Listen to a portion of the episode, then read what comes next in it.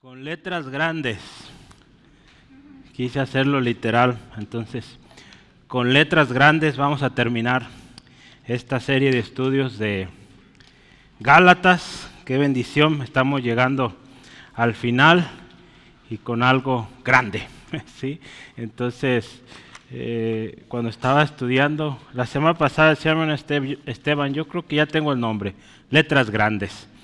Dije, bueno, con letras grandes. Eh, estaba estudiando uno de los comentarios que, me gusta consultar cuando estoy preparando. Resulta ser que el tema que el hermano le dio a estos textos también fue el mismo, letras grandes. Y dije, ah, me copió. Pero bueno, yo le agregué con, con letras grandes. Entonces cambia poquito. Eh, invitar, acompáñeme por favor en su Biblia, ahí en Gálatas capítulo 6 eh, gracias a Dios, eh, Dios nos ha concedido eh, llegar a este día y con un poquito de calor, aguante, ya mero. confiamos en Dios que pues Él tiene control de todas las cosas y el agua viene.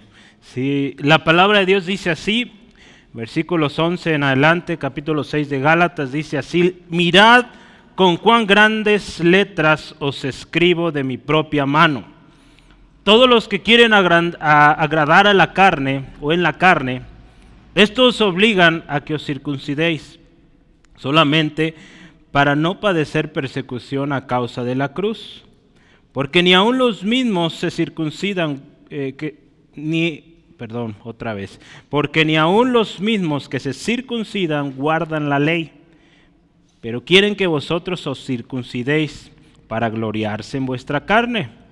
Pero lejos esté de mí gloriarme, sino en la cruz de nuestro Señor Jesucristo, por quien el mundo me es crucificado a mí y yo al mundo.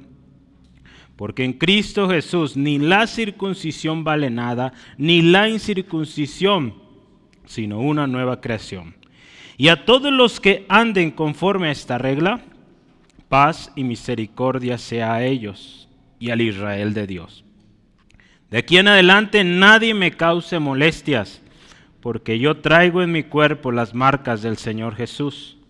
Hermanos, la gracia de nuestro Señor Jesucristo sea con vuestro espíritu. Amén. Gracias a Dios. Es un mensaje para los hermanos, ¿sí? ¿Cuántos hermanos aquí? Amén. Pues vamos orando, hermanos y hermanas. Padre, te bendecimos. Gracias Dios por lo que hoy nos concedes. Señor, es tu gracia, es tu misericordia, Señor. Tanto nos has amado que hasta aquí nos has preservado. Y en tu plan perfecto, Señor, estaba que hoy estuviéramos aquí reunidos. Gracias por ello, Dios. Y hoy te pido, Espíritu Santo, como lo has hecho ya antes, una vez más te pido, háblanos, enséñanos, ministranos, edifícanos. Que este tiempo, Señor, el único nombre exaltado sea el tuyo, Jesucristo.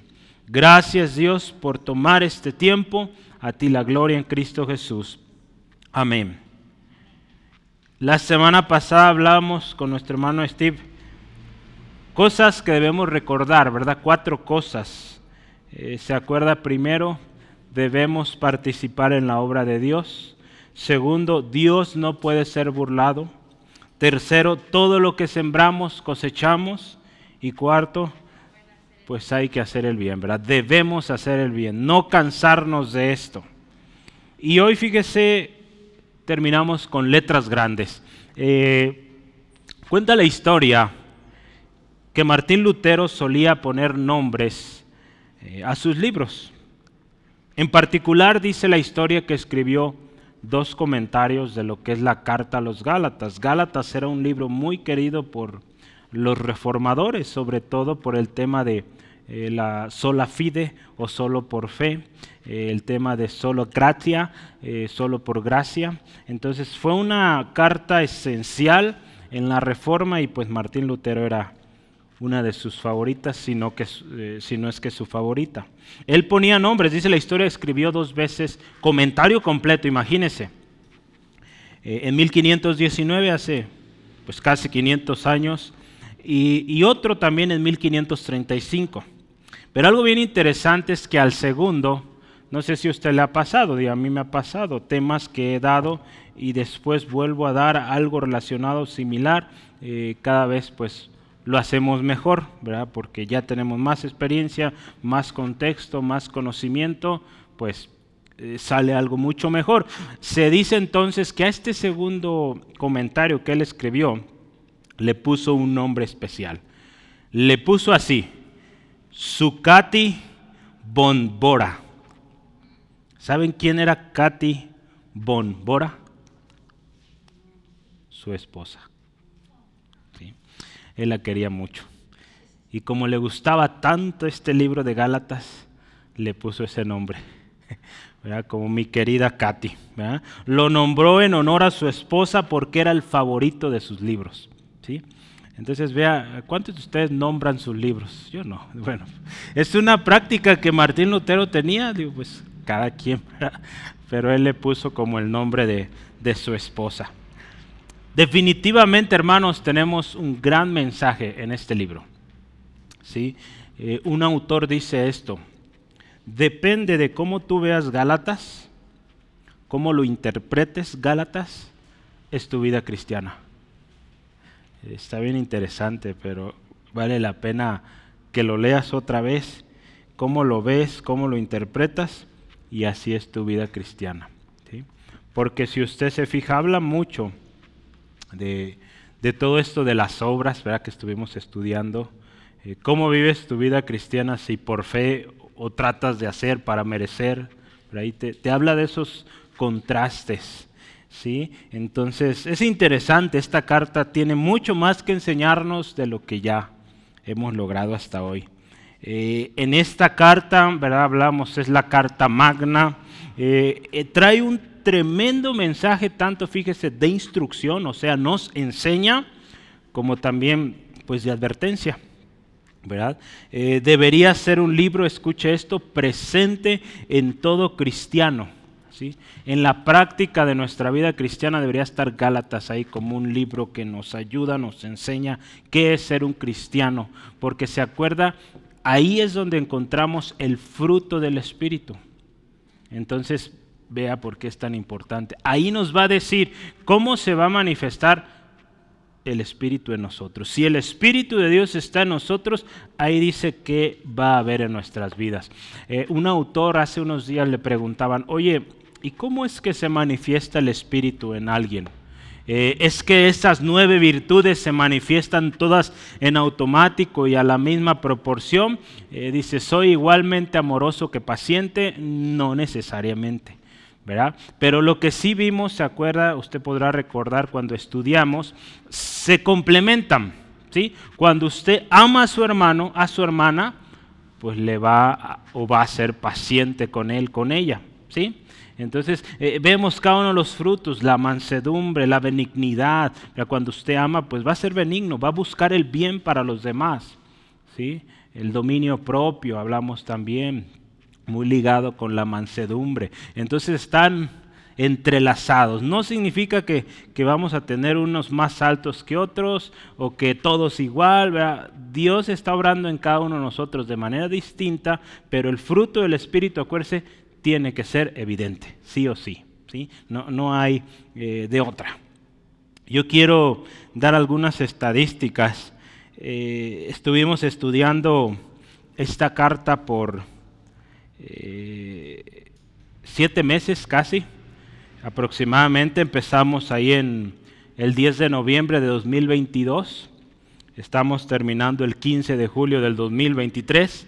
Por ahí hubo algunos jueves que no tuvimos eh, clases, eh, pero en total estaremos llevando 30 estudios. Gloria a Dios. Estaba revisando ahorita de los 29 que llevamos, 31 horas con 15 minutos. Entonces vea cuánto ha aguantado usted, mucho. Entonces si a eso súmele lo de primera, segunda de Corintios y Romanos, pues ya llevamos buen rato. Gloria a Dios, Dios ha sido fiel. Eh, y pues cerramos eh, con este mensaje, letras grandes. Cuando yo quería tomar esto como introducción, eh, las letras grandes, ¿verdad? Porque llama la atención el tema y, la expresión de Pablo. Dice, miren con cuán grandes oh, letras os escribo de mi propia mano. Eh, se dice esto, mire, ¿Qué significa o por qué dice Pablo esto de letras grandes? Eh, mire, hay al menos tres teorías, ¿sí? Y de esas se derivan algunas más, pero las tres principales, la primera es esta. Eh, algunos piensan y afirman que Pablo tenía un problema de vista, ¿sí? Y que por eso él dice, pues escribía con letras grandes, para él mismo ver sus letras, entonces, esto lo soportan eh, los que apoyan esta teoría con Gálatas 4:15, no sé si se acuerda, lo vimos ya hace algún tiempo, cuando él habla de que él da testimonio de que si les hubiera sido posible, se hubieran sacado los ojos para dárselos a Pablo. Eh, habla de que Pablo llegó a Galacia por una enfermedad y algunos dicen que era esto, tenía un problema de ojos y que por eso eh, él decía letras grandes. Eh, es una teoría, algunos, fíjense, asociada a esta teoría dicen que, que este era el aguijón que Pablo tenía. Entonces vea todas las teorías que se forman. Es interesante, es la primera, un problema de ojos. La segunda teoría es que, que sus manos ya estaban muy dañadas. ¿sí? Eh, de tantos golpes, de tanta persecución, lo que había vivido, esas manos eh, probablemente ya hasta le temblaban, ¿verdad? Eh, por todo lo que él había vivido en su ministerio, esta teoría dice que pues ya sus manos no lograban escribir chiquito, mejor escribía grande, entendible que pequeño. Esa es la segunda teoría. Y la tercera teoría es que Pablo dice, miren, letras grandes, eh, para hacer, fíjese, un énfasis, subrayar y resaltar el mensaje que está escribiendo. Esta última parece ser la más indicada. ¿sí? Eh, cuando ahí decía, estoy escribiendo con letras grandes, o sea, indica que es algo importante. ¿sí? Es algo que se quiere hacer énfasis. Pablo está terminando su carta y dice, si algo quiero que entiendan es esto, y ahí les va, unas letrototas grandes para que comprendan. Sí, entonces, e, esta última teoría indica que, trataba de algo importante. ¿Así? ¿Sí? Entonces, cuando usted y yo vemos el mensaje, pudiéramos pensar y, podemos a lo mejor acercarnos, si esta teoría suena bien, más adecuada, considerando que, que el mensaje que Pablo escribió en esta carta era un mensaje eh, directo, un mensaje de mucho cuidado, que requería acción inmediata, ¿se acuerda? Se ocupaba acción inmediata, de tal manera que Pablo no empezó saludando, dando elogios, luego, luego, estoy maravillado de que tan pronto se hayan desviado. Entonces Pablo no empezó con, hermanos, doy gracias a Dios porque están muy bien, los veo muy fortalecidos. No, estoy maravillado que tan pronto se hayan desviado. Era un mensaje fuerte, ¿sí? Entonces, podemos pensar esto? ¿Sí? Porque la pureza del Evangelio estaba en juego. ¿Sí? La pureza del Evangelio eh, en Galacia estaría en peligro si no se hacía algo pronto. ¿Sí? Entonces, el mensaje de esta carta empieza con firmeza y termina con firmeza. ¿sí? El mensaje también comienza con una muestra de amor Sí, a través de la carta usted ve eh, esas expresiones que Pablo dice, hermanos, por los que dice, vuelvo a sentir dolores de parto hasta que Cristo se ha formado en ustedes. ¿Sí? Una mamá, ¿verdad? Digo, yo no soy mamá, pero he escuchado que ama tanto a aquella criatura que va a nacer que soporta el dolor. Yo sé que es algo muy duro y yo no lo experimentaré. Gloria a Dios por las mujeres fuertes, valientes, pero es algo muy duro pero hay mucho gozo cuando sale aquella criatura. ¿no? Entonces, eh, Pablo vea cómo expresaba el amor hacia estos hermanos, como una madre a un hijo. ¿sí? Entonces, es algo yo creo que extremadamente especial, que los que somos varones pues no tendremos esa dicha, las mujeres pues sí. Dios les bendiga y les fortalezca en esta labor. Las letras grandes entonces, hermanos, nos llaman la atención y yo le animo, pongamos atención a estas letras grandes que el apóstol Pablo escribió, guiado por el Espíritu. ¿Sí? ¿Le parece si oramos o ya oramos? Ya oramos, ¿verdad? Entonces sí está otra vez. Vamos adelante. Mire, yo quiero eh, iniciar con el primer subtema. Letras grandes y es nuestro título central, es algo relevante, algo que vale la pena poner atención. Y el primer subtema aquí, número uno, es los que quieren agradar la carne.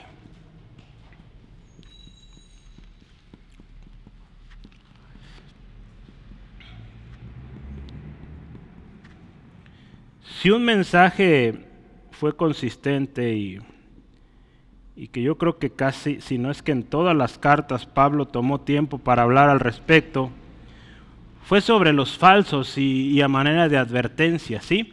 Entonces Pablo empieza esta, este mensaje eh, final o despedida hablando, dice ahí, de los que quieren agradar la carne.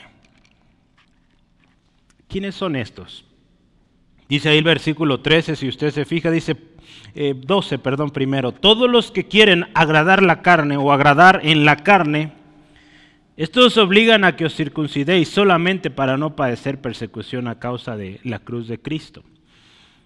Estos que quieren agradar en la carne viven de las apariencias, viven una mentira. ¿Sí? Nueva traducción viviente dice, lo hacen para quedar bien con otros. ¿Sí? Esos son los que quieren agradar, eh, póngale la carne o en la carne, es, es muy similar, agradar la carne o en la carne. Pero en resumen es todos aquellos que buscan quedar bien. Pablo está a punto de cerrar su carta. Y este hermano sabe, no desperdicia papel. Él aprovecha una vez más para volver a hablar de este mensaje importante, de la importancia de cuidarse de estos, de los que quieren agradar en la carne. ¿sí? En vez de usar una despedida, como dicen algunos, muy pomposa o muy célebre, él vuelve con letras grandes y les recuerda sobre aquellos que quieren agradar a los ojos y no a Dios. ¿Y cómo lo hacen? Pues fíjese, queriendo obligarlos, porque ahí usa la palabra obligan, a circuncidarse. En Efesios 5, 5 al 6, Pablo exhorta a los siervos, que pues también aplica a nosotros, ¿verdad? Diciéndoles, no sirviendo al ojo como los que quieren agradar a los hombres. Los que quieren agradar a los hombres sirven al ojo, o sea, a lo que ven los demás. Pablo les dice, no, ustedes son siervos de Cristo, entonces de corazón sirven a la voluntad de Dios. Entonces fíjense, estas personas, los que quieren agradar en la carne, traen otro evangelio. Un evangelio contrario a la gracia de Dios. ¿sí? Estos, decía Pablo, también perturban. Estos pervierten el evangelio. ¿sí? Por eso Pablo dice, yo termino mi carta y sigo exhortando hasta el último momento, ¿sí? Pablo, hermanos, comienza y termina con una fuerte advertencia a los hermanos en Galacia contra esta idea, ¿verdad? O estas ideas o estas imposiciones. Él, él dice, saben hermanos, yo empiezo y termino hablando de lo mismo. Porque esta carta va con un sentido, con un objetivo. Y si usted recuerda, vamos a leerlo, eh, Gálatas 1, 6 al 10. Acuérdese cómo empieza Pablo su carta, en vez de, eh, de decir doy gracias a Dios por ustedes de otra manera, no, dice aquí, estoy maravillado de que tan pronto os hayáis alejado del que os llamó por la gracia de Cristo para seguir un evangelio diferente. Estos son los de la carne, que quieren dar otro evangelio. No que haya otro, escuche, sino que hay algunos que os perturban y quieren pervertir el evangelio de Cristo. Y escuche, Pablo advierte, mas si aún nosotros o un ángel del cielo os anuncia otro evangelio diferente del que os hemos anunciado, sea anatema, sea maldito. Como antes he dicho, dice, también ahora lo repito, si alguno os predica diferente evangelio del que habéis recibido, sea anatema. Otra vez lo vuelve a decir. 10 dice, pues busco ahora el favor de los hombres o el de Dios, o trato de agradar a los hombres, pues si todavía agradara a los hombres, no sería siervo de Cristo. En el mensaje que nos eh, compartía eh, hermano ¿verdad? Qué importante que usted y yo entendamos, y esto yo creo que hemos aprendido y hemos sido insistentes en esto. Dios, hermanos, no se va a contradecir. Si Dios te dijo algo, haz esto, pues hazlo. No importa que el que venga enfrente de ti sea un gran pastor, un gran profeta, un profeta viejo, ¿verdad? Como el que salió en la historia, experimentado. Si Dios te dijo algo, haz lo que Dios te dijo, porque Dios no va a cambiar. Dios no va a cambiar. ¿sí? Si Dios ya dijo algo, hermano, no busquemos otra, otra palabra de Dios. Y si alguien viene y te dice otra palabra, pues, ay de ti, ve lo que le pasó a este joven. Sí, es una advertencia tremenda que tenemos que tener mucho, mucho cuidado. ¿Qué estamos oyendo? ¿Sí? Y aún muchas veces vendrán con la Biblia. Dios te dice esto. Pero si a ti Dios ya te dijo algo, haz lo que Dios te ha dicho. Si no cambies, porque Dios no cambia. Entonces, e, e, estas personas, hermanos, estaban cambiando, estaban perturbando el Evangelio, la esencia del Evangelio. Dice aquí, los obligan a que se circunciden. Estos están imponiendo una, una carga que no corresponde al Evangelio. Cuando usted y yo lo vemos, tienen razones egoístas, porque ¿qué dice ahí? Primero dice, eh, buscan agradar a los demás, eh, buscan evitar esto de ser perseguidos. ¿Qué dice ahí? Versículo 12, si se fija eh, en la segunda parte, dice, pero quieren que vosotros os circuncidéis, ¿qué dice? Para gloriarse en vuestra carne. Perdón, leí el 13, me, adelanté. Adelante, en versículo 12 dice, eh, estos os obligan a que os circuncidéis, ve aquí, solamente para no padecer persecución a causa de la cruz de Cristo. Los judaizantes usaban esta imposición como pretexto. ¿sí? Le decían, ¿saben? Miren, ¿no quieren que los persiguen o persigan? Circuncídense no hay problema. ¿Sabe que los cristianos de aquel tiempo, una de, gran, o de las grandes persecuciones que tuvieron antes de todo esto de, Nerón y todo lo que causó en la iglesia, ¿verdad? lo que hemos escuchado de Roma, donde, cómo mataban a los cristianos en los coliseos, los quemaban, los usaban como antorchas humanas, era algo horrible lo que hizo este hombre, ¿no? Eh, ahí en Roma. Pero antes de la persecución de Roma a los cristianos, una de la persecución fuerte que recibían los cristianos eran los mismos judíos. Si los judíos tuvieron que huir, eh, los judíos cristianos tuvieron que huir de, Jerusalén fue porque los mismos judíos de Jerusalén los estaban persiguiendo. Pablo era uno de ellos, ¿se acuerda? Instruido con los, con los meros meros ahí de los judíos, ¿no? Y, y era la persecución más fuerte, por eso tuvieron que huir, ¿sí? Entonces, vea, una de las cosas que, sufría mucho la iglesia en aquel tiempo era la persecución de los mismos judíos. No necesariamente del imperio romano, eran de los judíos. Eh, hay un hombre que dice, este, bueno, se llama Manford George. Él escribió este hablando claro o hablando eh, de manera sencilla sobre los Gálatas. Él expresa esto, dice, es una pregunta, ¿te das cuenta? Que la actividad prominente en las rutinas de la iglesia puede sustituir la verdadera vida cristiana? Escucha esto. La vida cristiana es, escuche, es esencialmente cuestión de negarse a sí mismo. Es crucificar la carne. Jesús dijo, si alguno quiere venir en pos de mí, niéguese a sí mismo, tome su cruz y sígame. Mateo 16, 24. Otra cosa que Jesús dijo fue, y el que no lleva su cruz y viene en pos de mí, escuche esto, no puede ser mi discípulo. Lucas 14, 27.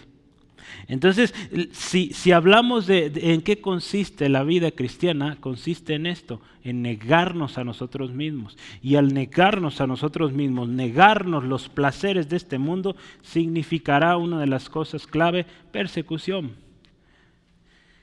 Entonces, hermanos, no se trata de evitar la persecución, se trata de seguir a Cristo. Cueste lo que cueste y aún a pesar de las circunstancias, Porque a esto nos llamó el Señor, a tomar nuestra cruz cada día. ¿Sí?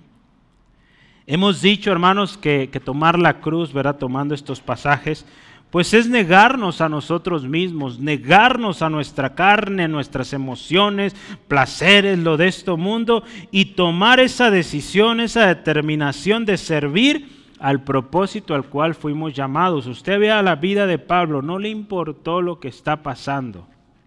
Él estuvo dispuesto. El otro día estaba leyendo un libro, luego se los voy a compartir creo que se llama Llamados a Liderar, lo, leí el subtítulo en inglés, pero es eh, Llamados a Liderar por John MacArthur, y, él habla de liderazgo en la vida misma de Pablo. Y, y, habla la historia cómo en los últimos días Pablo se queda solo. ¿sí? Pero habla de cada una de esas figuras, de cada una de esas personas que fueron clave en su ministerio, pero también habla de aquellos que le causaron muchos problemas. ¿sí?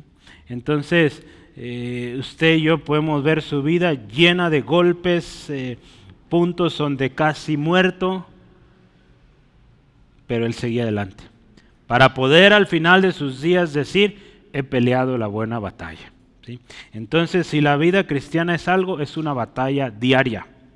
Entonces, acuérdese, la palabra misma nos dice, Jesús dijo, no podemos servir a dos señores.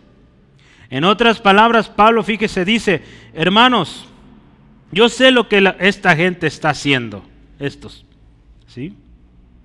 Quieren que ustedes sigan las leyes ceremoniales para que no haya problema con las autoridades judías y escapen de la persecución que he soportado durante años, la persecución que nuestro Señor Jesucristo mismo soportó, fíjense. El compromiso fue este, esto le decían estas gentes, abraza la ley ceremonial judía y no serás perseguidos por la cruz de Cristo. Este fue el escándalo entonces. El escándalo para estos judíos era que estos cristianos seguían la cruz, seguían a Cristo. Esa fue la vergüenza que todo cristiano tenía que soportar si estaba a la sombra de la cruz y asociado con el escándalo o la locura, ¿verdad? Hablamos de la cruz, del mensaje de la cruz. El cristiano entonces, hermano, cualquier persona que se convirtió al cristianismo, que decía seguir a Cristo, él debía esperar que lo persiguieran, que lo humillaran. ¿sí? Era algo esperado. Entonces, eh, Pablo, en otras palabras, hermanos, ¿saben qué? ¿Están sufriendo, siendo perseguidos? Pues así es la vida, denle gloria al Señor, porque están sufriendo por Cristo y debe ser un privilegio. ¿Sí? Entonces, vea, número uno, ¿qué venían? Venían con una excusa diciendo, mire, no, no quieres ser perseguido, circuncídate, sigue la ley y todo bien. Nadie te va a decir nada. Pero hermanos, recordemos que eso no es la gracia de Dios. Ese no es el Evangelio de Cristo. Otra cosa que estos hombres estaban haciendo, en el versículo 3 se dice, porque ni aún, fíjese, ni aún ellos mismos eh, que se están circuncidando, dice, guardan la ley, pero dice, pero quieren que ustedes se circunciden. ¿Por qué? Pues porque quieren gloriarse, quieren presumirse en usted. ¿sí? Entonces dice, hermanos, cuidado, dice, ni ellos cumplen la ley. En otras palabras, ellos solo cumplen lo que les conviene. ¿Sí? En realidad, fíjese, no había, no había una verdadera preocupación en estos. Eh, no era que amaban a los, a los hermanos, al contrario, fíjese, querían ellos mismos elevarse, subir su posición entre los judíos. ¿Sí? Hay una versión, palabra de Dios para todos, dice, así ellos podrán presumir de haberlos obligado a ustedes a llevar esa marca en el cuerpo.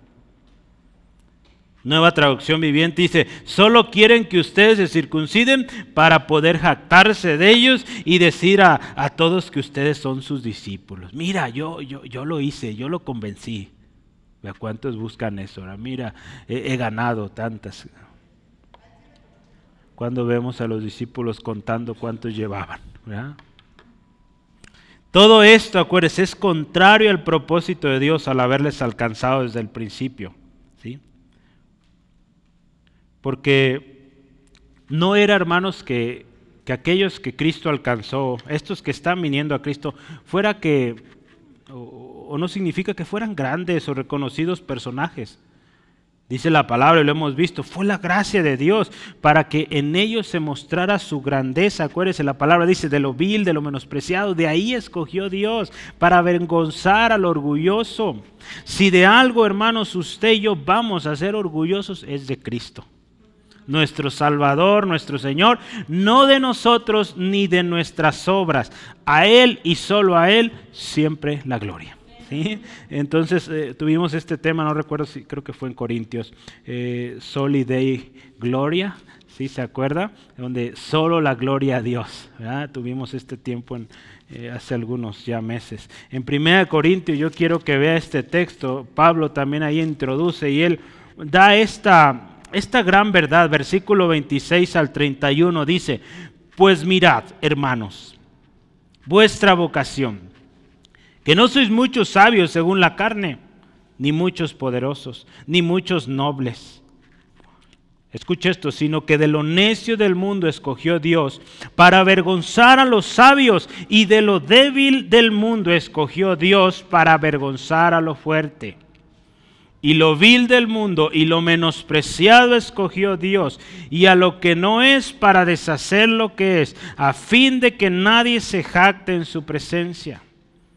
Mas por Él estáis vosotros en Cristo Jesús, el cual nos ha sido hecho por Dios sabiduría, justificación, santificación y redención.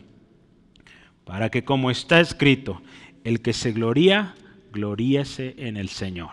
¿Sí? Entonces, no nos gloriemos ni nos sintamos más porque hacemos o convencemos.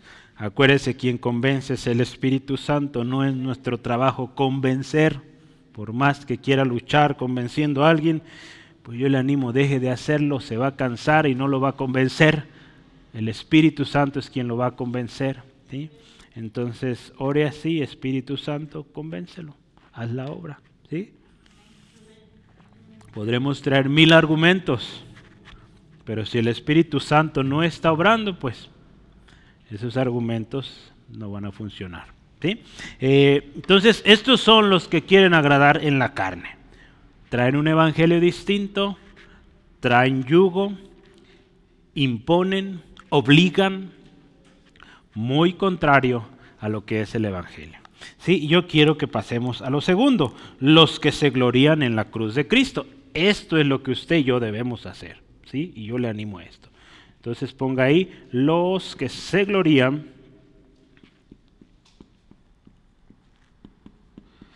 en la cruz de Cristo.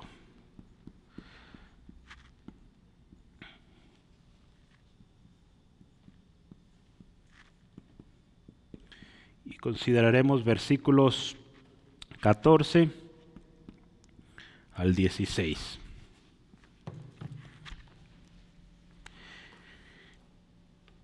Hermanos, el orgullo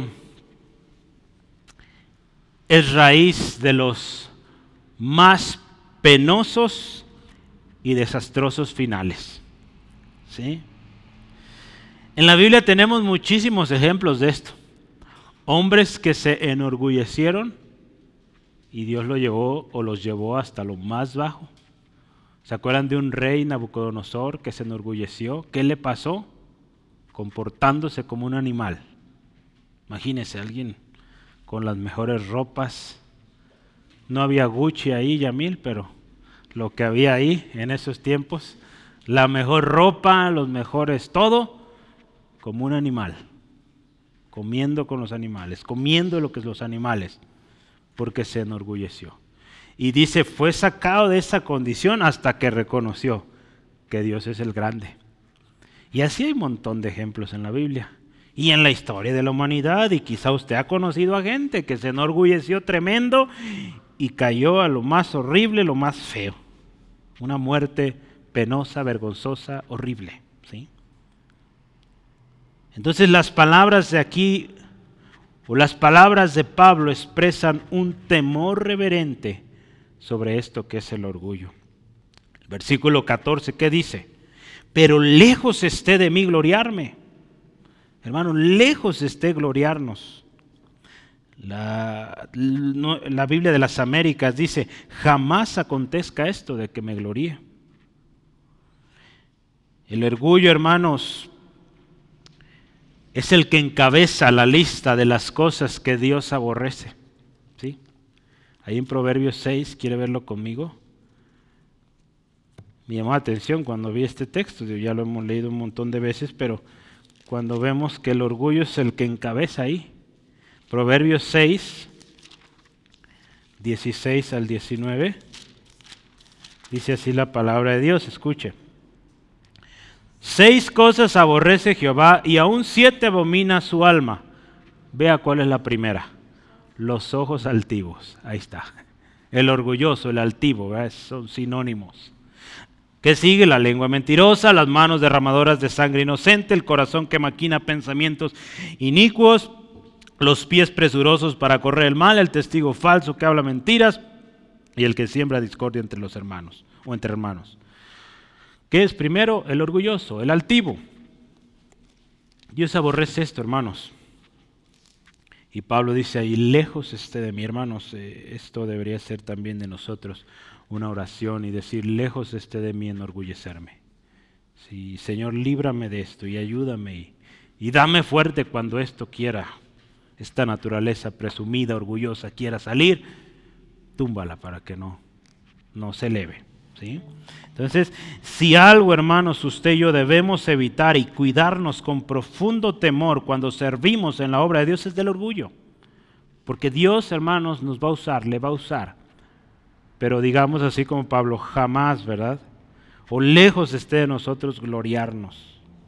Nunca olvidemos esto, seguimos siendo siervos. ¿Sí? Y lo que hacemos, acuérdese, tiene que dar gloria a Dios. ¿Sí? Otra vez, si usted ve aquí el texto otra vez, si de algo nos vamos a gloriar, dice aquí Pablo, será de la cruz de nuestro Señor Jesucristo. O sea, de lo que hizo Jesús, no de lo que yo hice. ¿Sí? Si de algo vamos a presumir y proclamar a, a viva voz y con toda voz, es que Cristo salva y que Él hizo, no yo. ¿Sí? Entonces, así debe ser, hermanos. Se trata entonces de aquello, hermanos, eh, que para lo que, digamos, para el mundo dice la palabra, ¿verdad? Es una locura. Pero para nosotros el mensaje de la cruz, dice Pablo también, es salvación, es poder de Dios. 1 Corintios 1:18. Cuando usted y yo tomamos esta determinación, hermanos, de no dar lugar al orgullo, de decir, Señor, ayúdame con esto, hermanos, seremos librados de error y de terribles consecuencias. ¿Sí? Nadie somos exentos de esto, hermanos. Entonces, y, suele pasar, ¿verdad? Cuando uno ve que, el fruto de la palabra predicada está saliendo, reluciendo, eh, almas convirtiéndose o éxito, podremos verlo en el ministerio, el orgullo quiere levantarse. Tengamos cuidado y Dios nos libre de eso. ¿Sí, amén? Y cuidémonos unos a los otros. Parte de la palabra y nuestra responsabilidad como la iglesia, pues es exhortarnos unos a otros. Cuando vemos que nuestro hermano se está presumiendo mucho, a ver hermano, con amor, con gracia, tenga cuidado hermano, cuídese de esto. ¿sí? Es parte, lo, lo vemos en la palabra. Entonces, recordemos entonces, mire, Pablo dice esta expresión, me gustó mucho, dice, por quién, está hablando de Jesús, por quién el mundo me es crucificado a mí y yo al mundo. ¿Qué significa esta expresión? Voy a recordarle unas palabras que Pablo dijo en Mateo 2.20. Él dijo esto, con Cristo estoy juntamente crucificado. Y ya no vivo yo, ¿qué dice? Mas vive Cristo en mí. Acuérdense, más vive Cristo en mí. Y vamos a ver, y lo que ahora vivo en la carne, lo vivo en la fe del Hijo de Dios, el cual me amó y se entregó a sí mismo por mí. ¿Sí?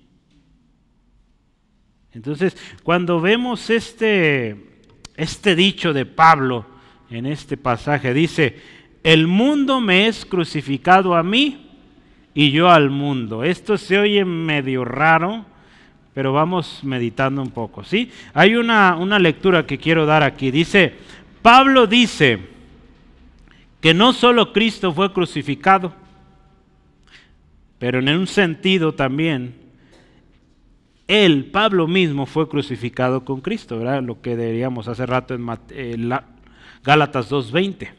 En adición también, no solo él fue crucificado con Cristo, pero también el mundo entero fue crucificado con Cristo. Y en la crucifixión, el mundo murió para Pablo y Pablo murió para el mundo. ¿sí? Hermanos, cuando usted y yo vinimos a Cristo, el mundo murió para nosotros. Ya no es algo que nosotros esperamos o buscamos. No debe ser así. Debió haber muerto para nosotros aquello. Y también usted, ¿para qué lado? ¿Sí? Entonces ya el mundo no tiene o no debe tener nada que ver con nosotros ni nosotros con el mundo. Así es. ¿Sí? ¿Sí, hermanos? Fíjese, porque en Cristo Jesús, dice ahí versículo 5, 15, somos nueva creación, somos nuevas criaturas. Versículo 15, lee ahí, porque en Cristo, fíjese, ni la circuncisión vale nada, ni la incircuncisión, sino lo que vale, ¿saben qué es? Es una nueva vida. ¿sí? Entonces, ¿para qué andarnos preocupando por cosas de este mundo? Obras, cuando Cristo ya lo pagó. ¿Sí? Hermanos, en, esta, en, este punto usted y yo somos nuevas criaturas en Cristo. Entonces no se trata si la circuncisión o las obras nos acercan más o menos a Dios. De hecho, no lo hacen. Al contrario, nos alejan más, porque ¿qué pasa cuando alguien quiere justificarse por las obras? Se vuelve alguien arrogante, alguien que pues que busca su propia justicia. Cuando la justificación de usted mía, pues viene el Señor y es por nuestra fe en Jesucristo. Sí, el otro día estábamos platicando de la historia de los eh, fariseos, saduceos. Eh, usted ha escuchado a Jesús, escuchó a, Juan, ayer lo platicaba en el curso discipulado. Eh, estos hombres en un principio tenían un muy buen deseo Usted sabe todo lo que le tocó vivir a Israel, ¿verdad? Cautiverio tras cautiverio, derrotas, horrible. Lo más tremendo pues fue ahí en, en Babilonia, ¿verdad? Todo lo que pasó, el templo destruido, deshonrado, cosas muy tristes pasaron. Cuando estas personas vuelven a, Jerusalén o, al, reino, a su tierra, la tierra prometida, lo que son los saduceos, eh, los fariseos, y pues ahí probablemente también estaban los escribas, los, los versados o los listos en la ley, se propusieron, ya vimos que la desobediencia trae consecuencias. Ya vimos que Dios cumple su palabra, que somos su pueblo, pero si nos alejamos nos va como en feria. ¿Y sabe qué hicieron estos? Pues se pusieron bien rigurosos, se pusieron a estudiar las escrituras, pero de manera eh, exhaustiva, tremenda, de tal manera que pusieron límites en todo. Pero lo tremendo es que se fueron más allá. Y usted escucha las palabras del Señor Jesús, ponían cargas más de las que ellos mismos podían soportar. En un principio comenzaron bien porque su deseo era pues no volver a estar cautivos, Pero fíjese lo que los llevó esto a una religión, a seguir ritos, a seguir reglas. Y no había en su corazón, lo veíamos ayer, eh, no había un verdadero arrepentimiento. Ellos decían, es que mira, si fallas, pues no te apures, mira, haz esto, esto y esto y esto, y, la ley dice que estás perdonado. Y otro día volviste a fallar, no te apures, vuelve a traer tu, ofrenda y esto, esto y esto, y listo. Estás libre, estás absuelto. Pero no había cambios. Se acostumbraron a un sistema, ¿sí? Entonces vea, algo que inició con un buen deseo, un buen principio, pues se convirtió en algo terrible. Porque cuando llegó el Señor Jesús, a quien ellos añoraban, a quien ellos esperaban, no lo reconocieron. Qué triste, ¿verdad? Entonces, hermanos, tenemos que tener mucho cuidado. ¿sí? Somos nuevas criaturas en Cristo Jesús. En Cristo, acuérdense, ninguna obra tiene valor. Él ya pagó todo una vez y para siempre. Hebreos lo dice varias veces. Hebreos 7:27 se está notando. Él dice, entró una vez y para siempre y hizo redención, para siempre. ¿Sí? Entonces, esto es lo que vale. Somos nuevas criaturas en Cristo, 2 Corintios 5:17. Entonces, ¿por qué buscar ganar lo que ya está ganado? Voy a leer este, este pasaje del libro de, de R.C. Sproul. Dice, el punto de esta epístola de los Gálatas es hacer morir lo terrenal o lo carnal y caminar en el Espíritu. Hermano, mira, escucha esto. Si eres cristiano, no puedes ser cristiano sin el poder del Espíritu Santo. A menos que el Espíritu Santo cambie la disposición de tu corazón, tú nunca podrás venir a Cristo. ¿Sí? Nadie viene a Cristo, escucha esto, y quiero que lo, lo, ponga, lo medite un momento. Nadie viene a Cristo por simplemente tomar una decisión, levantando una mano o caminando por un pasillo. El renacimiento de una persona, la convicción en una persona, la va a traer el Espíritu de Dios. Es quien va a convencer y es quien cambia, hermano, nuestra naturaleza carnal a una conforme al Espíritu. ¿Sí? Entonces, fíjese, no digo que esté mal invitarlos al altar, pero el hecho de caminar por ese pasillo, ir al altar, o levantar su mano, o poner su mano en el corazón, o todas esas cosas que hacemos, no significa que esa persona ya es salva. ¿sí? Es la obra del Espíritu Santo ahí. Si a través de esa palabra hablada el Espíritu Santo eh, convenció a esa persona, levanta su mano, va a suceder, pero no es porque levantó la mano, es porque el Espíritu Santo produjo esa conversión, ¿sí? produjo ese arrepentimiento. ¿sí? Entonces, de otra manera, podremos levantar mil veces las manos, pero si no, si no hay una convicción del Espíritu Santo en alguien, pues no, digo, es lo que sucede con mucha gente. No hay convicción y lloran y lloran y lloran ahí, pero no hay una convicción porque salen por esas puertas, siguen con su vida igual. No hay un cambio, no hay un arrepentimiento verdadero. Ayer estudiábamos el arrepentimiento que Elías produce frutos. Así era la lección, ¿verdad? El arrepentimiento produce frutos, ¿sí? Entonces, y es el Espíritu Santo quien nos va a ayudar para que ese fruto salga. Sí, amén. Esto es lo que vale, hermanos, la nueva vida en Cristo, no las obras. ¿sí? Cristo lo ganó para usted, para mí. Entonces tengamos cuidado, ¿qué estamos siguiendo? Versículo 16, ya vamos llegando al final de todo esto tan emocionante. Dice, y todos los que anden conforme a esta regla, dice ahí, paz y misericordia sea a ellos y al Israel de Dios. Eh, dice aquí, versión eh, nueva traducción viviente, dice, los que viven según este principio. Palabra de Dios para todos. Dice, los que ajustan su vida según esta norma. Pero ¿cuál es esta norma? ¿Cuál es esta regla? ¿Cuál es este principio? Eh, la propia de una nueva creación es vivir en el Espíritu, lo que Pablo ha estado hablando en Gálatas, dar gloria a Cristo, proclamar el Evangelio sin adulterar, sin buscar agradar la carne. Esa es la norma.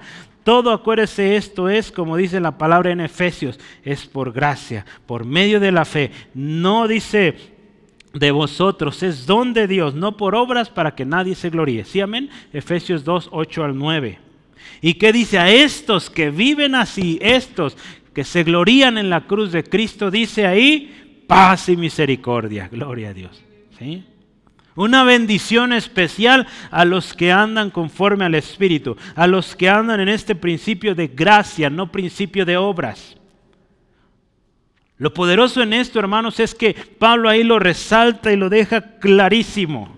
Hermanos, esto no es solo para los judíos, es para, dice ahí, el Israel de Dios. ¿Cuál es el Israel de Dios? Pues incluye ahí los gentiles. Ahí estamos usted y yo. Gloria a Dios. El Israel de Dios es el pueblo que fue comprado a precio de sangre, la sangre de su Hijo. ¿sí? Entonces, hermanos, gloria a Cristo por esto. Si usted y yo somos nuevas criaturas y dice aquí paz y misericordia, gloria a Dios. Le dice, hermanos, tranquilos, no quieran seguir esa vida, las obras de la carne para nada sirven. Vivan en esta regla, acepte del don, el regalo de Dios. Paz para ustedes, misericordia de Dios. Qué, qué hermosas palabras ambas, ¿no?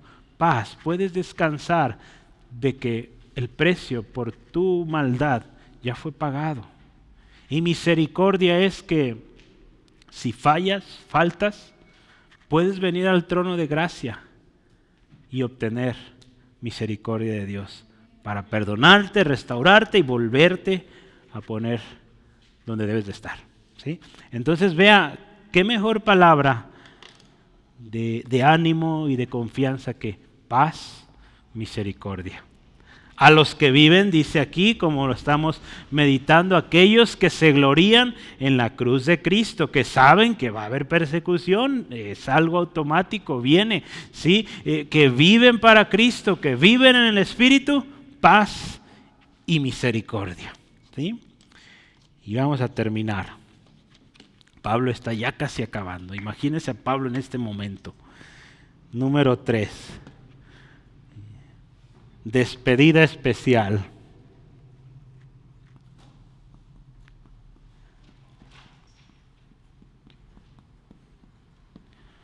Versículos 17 al 18.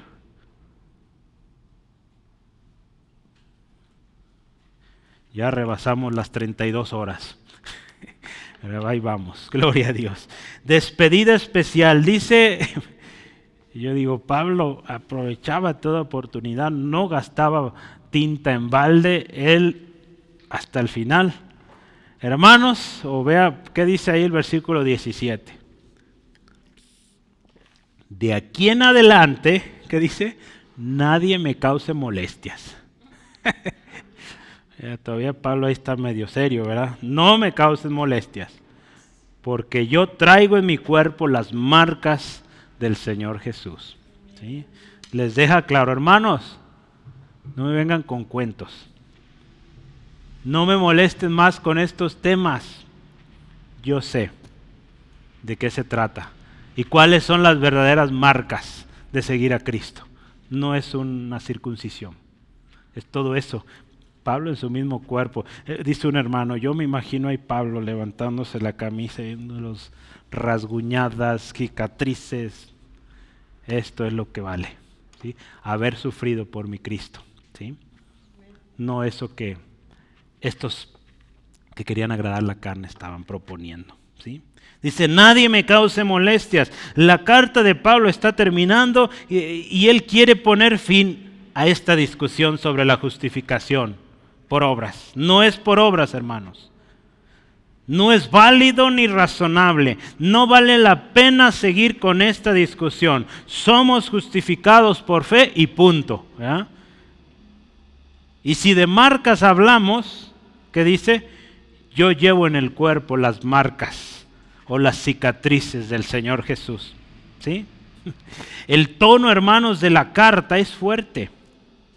Podemos sentir una mezcla de emociones en esta carta entre tristeza, entre mm, eh, desesperación, en momentos enojo, eh, pero un gran amor que se preocupa por esta iglesia, hermanos. Pablo seguramente oraba por esta iglesia, así como oraba por las demás. Y cuando escribe este mensaje, él dice letras grandes para dejar claro el mensaje de nuestra salvación. Es por fe en Jesucristo y les advierte de que si siguen en las obras y siguen buscando ser justificados por eh, este tema de la ley y las obras, están perdidos. ¿Sí? Y dice, hermanos, no vale la pena querer darle vuelta a esto, no hay un buen fin para eso. Ya está a punto de terminar y les dice, hermanos, no quiero más molestias de este tipo, ¿sí? Pero vea el amor de este hombre, el amor de Cristo en él. 18. ¿Cómo les dice? Gálatas insensatos, ¿no, verdad? Hermanos. Ay, qué bonito. hermanos. No les faltó decir queridos hermanos, pero queridos eh, lo dijo entre dientes, yo creo. Pero hermanos, porque les sigue amando y siguen siendo sus hermanos, ¿sí? Hermanos, dice, la gracia de nuestro Señor Jesucristo sea con vuestro espíritu. Amén. Después de una buena exhortación, que por cierto no tuvo un buen inicio, ya lo veíamos, al final Pablo les llama hermanos. Y termina con su famosa despedida. Si no empezó bien, termina bien. Hablando en estos términos, no del tono. ¿sí? Parecía en el 17 que iba a terminar con otra regañada, pero no, hermanos. Por eso es bueno, hermanos, cuando usted discipline que termine orando, mostrando amor, que se preocupa por esa persona, ¿sí? Hermano, hermana, vamos a orar. Te amamos y queremos que mejores, ¿sí? Queremos que estés mejor, ¿sí? Hermanos, aquí demuestra el profundo amor que tenía por sus hermanos al desearles una bendición. Pero a mí, cuando meditaba en esta bendición, y no sé si usted lo nota, pero vea qué tipo de bendición aquella que realmente vale, la que el Espíritu necesita. ¿sí? Si usted se fija, no les dijo, hermanos, que sean bendecidos con abundantes cosechas y muchos billetes y las ventanas de los cielos y se derrame la bendición hasta que sobreabunde. Eso no. Hermanos, ¿qué dice ahí? La gracia de nuestro Señor Jesucristo sea con vuestro espíritu. Es lo que ocupan y es lo importante. Lo otro es añadidura. ¿Sí? Lo que necesitamos es la gracia del Señor Jesús en nuestro espíritu. Porque Pablo sabe que un espíritu bien, pues sale el fruto afuera y es bendecido donde quiera que va. ¿Sí? Pero un espíritu atribulado, un espíritu incorrecto, pues no le puede ir bien por más abundancia que tenga. ¿sí? Aún en su despedida, Pablo refuerza el mensaje de la gracia. ¿sí? La bendición que usted y yo tenemos es gracia, es un favor, acuérdese, gracia que es favor no merecido. ¿sí? Es algo que fue otorgado por nuestro Señor Jesús. Gloria a Dios. Hermanos, nunca perdamos de vista esto que toda exhortación, hermanos, toda disciplina o reprensión siempre tendrá, acuérdense, lo hemos dicho muchas veces, siempre tiene el propósito de edificar, ¿sí? Nunca de destruir. Y acuérdese, al final de todo tiene que terminar en bendición. Duele, sí va a doler la disciplina, sí va a doler la exhortación, pero al final tiene que terminar en bendición. Y la bendición que importa. ¿sí?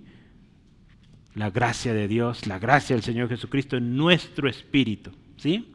Entonces, gloria a Cristo. Yo quiero leer la conclusión, eh, es algo extensa, así que pues voy a tratar de leerla porque es el cierre de la carta, eh, gloria a Dios. Vaya manera, ¿verdad?, de terminar una carta. Firme hasta el final, llena de amor, llena de gracia. Si algo aprendimos y reforzamos en esta carta, hermanos, es que somos salvos por gracia y no por obras. Somos justificados por la fe en Cristo y no por las obras que hayamos hecho. Aprendimos que también, hermanos, necesitamos crucificar la carne cada día y vivir en el Espíritu. Sí, hablamos de eso, ¿verdad? ¿O estoy leyendo otra? No, ¿verdad? Una nueva vida, acuérdense, requiere de guía. Y esa guía es el Espíritu Santo.